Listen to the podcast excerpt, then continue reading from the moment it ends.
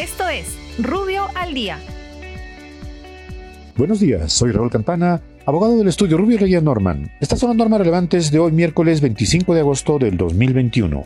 Ejecutivo. El organismo supervisor de las contrataciones del Estado OCE modifica las bases y solicitud de expresión de interés estándar para los procedimientos de selección a convocar en el marco de la Ley de Contrataciones del Estado. Ambiente. El organismo de evaluación y fiscalización ambiental dispone la publicación del proyecto de modificación de la tipificación de infracciones y escala de sanciones relacionadas al incumplimiento de medidas administrativas. Dicho proyecto se encontrará en la página web institucional por el plazo de 10 días hábiles a fin de recibir comentarios y sugerencias. Muchas gracias, nos encontramos mañana. Para más información ingresa a rubio.pe. Rubio, moving forward.